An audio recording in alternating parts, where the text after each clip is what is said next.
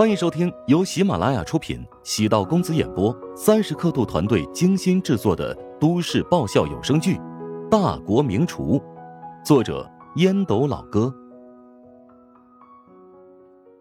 第三百一十三集。陶南方此时已经完成五百家门店连锁，成了华夏餐饮行业的巨头。陶南方再次帮史嘉诚擦干净屁股，但发誓。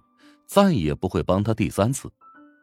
史嘉诚知道自己和陶南方最大的差距在于经济收入的不平等，在几个朋友的煽动下，开始投资现在还在酝酿期的新型商务——社群微商。听了公司几个领导的演讲，大家都很有信心，他也觉得很有潜力。只可惜现在囊中羞涩，昨天跟女婿借了五万，这个月的生活费。才有了保障。想让他拿出更多的钱，除非将现在住的房子也抵押出去。史嘉诚这点理性还是有的，他可以失败，但要保留底牌，总不能输的连最后一套自住的房子也被搭进去。见史嘉诚心不在焉，李大江笑着说：“等下喝完茶，要不咱们再去公司坐坐？”行啊。说实话，花园茶楼的茶还是比不上公司的茶呀。咱们现在过去，指不定还得安排咱们午饭呢。李大江站起身，喊来服务员结账买单。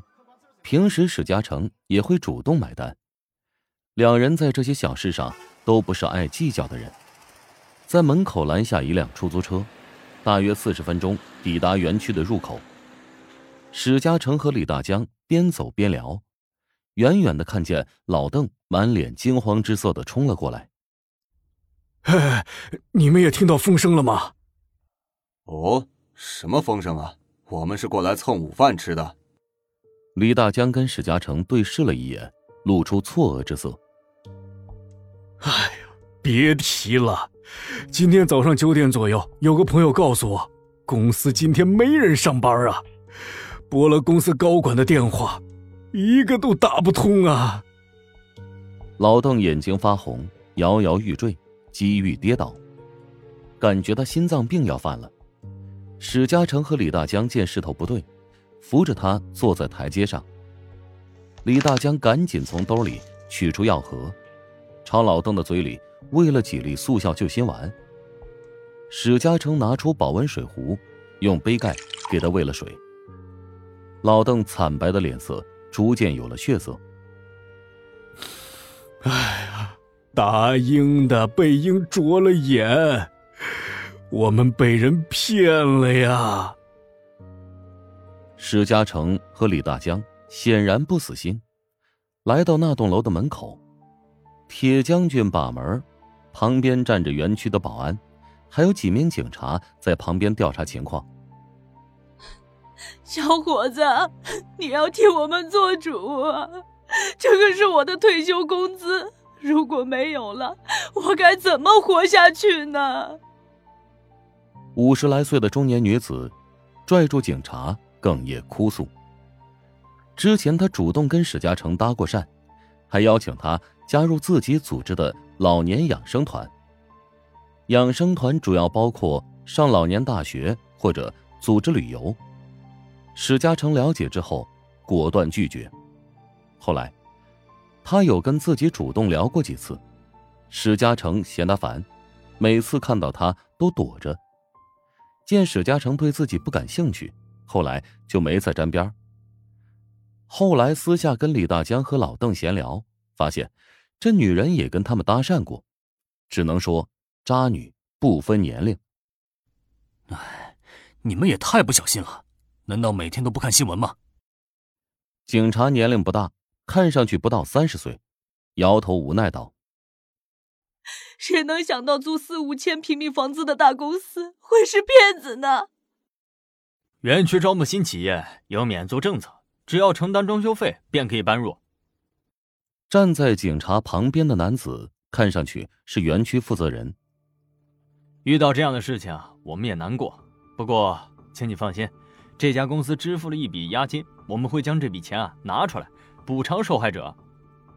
其他人听说有补偿，瞬间激动了。那中年女子连忙追问：“押金有多少？”“一百二十万。”“才一百二十万？我们这里最少投资的都是两百万。”男子愕然，意识到此次风波还是挺大的，总数目可能涉及到上亿。作为园区方面不想见到这样的情况出现，说明园区在审核企业资料的过程中没有起到监督作用。如果传到外面，对园区的影响也是巨大的。尤其这个园区才建设没多久，入驻的企业并不多。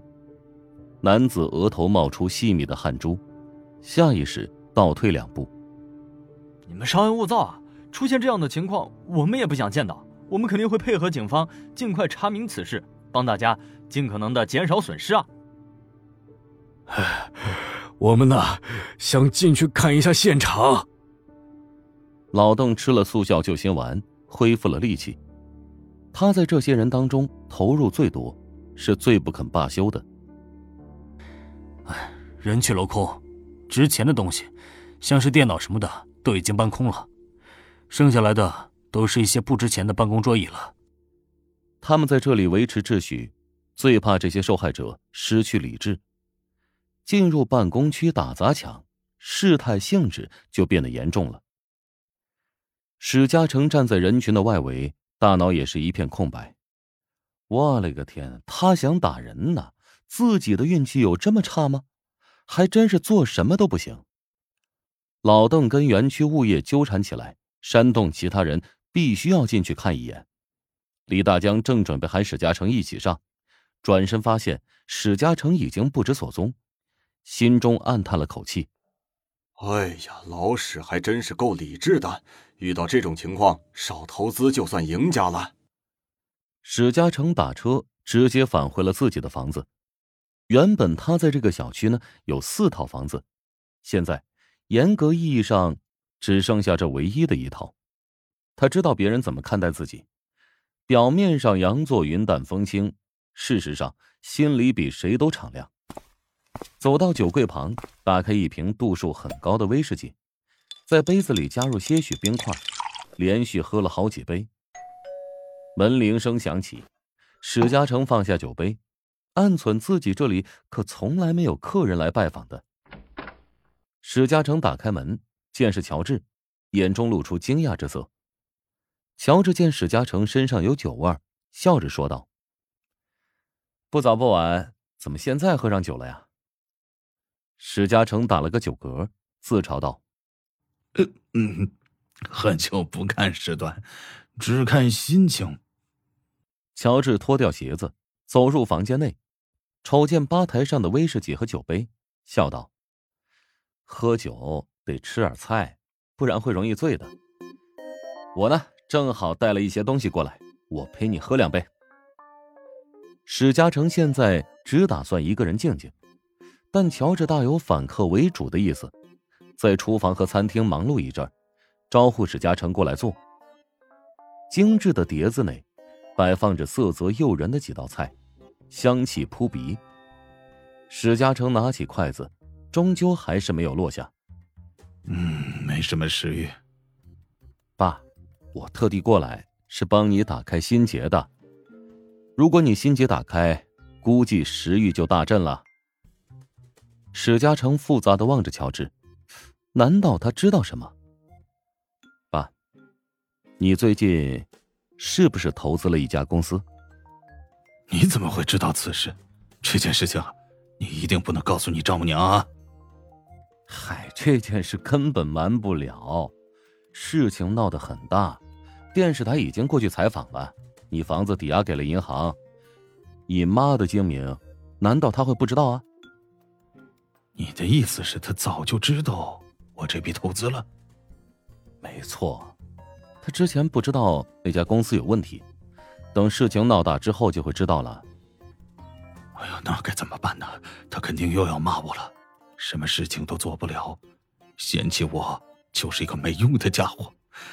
哎，我现在特别后悔，怎么会被那帮老小子就给忽悠了呢？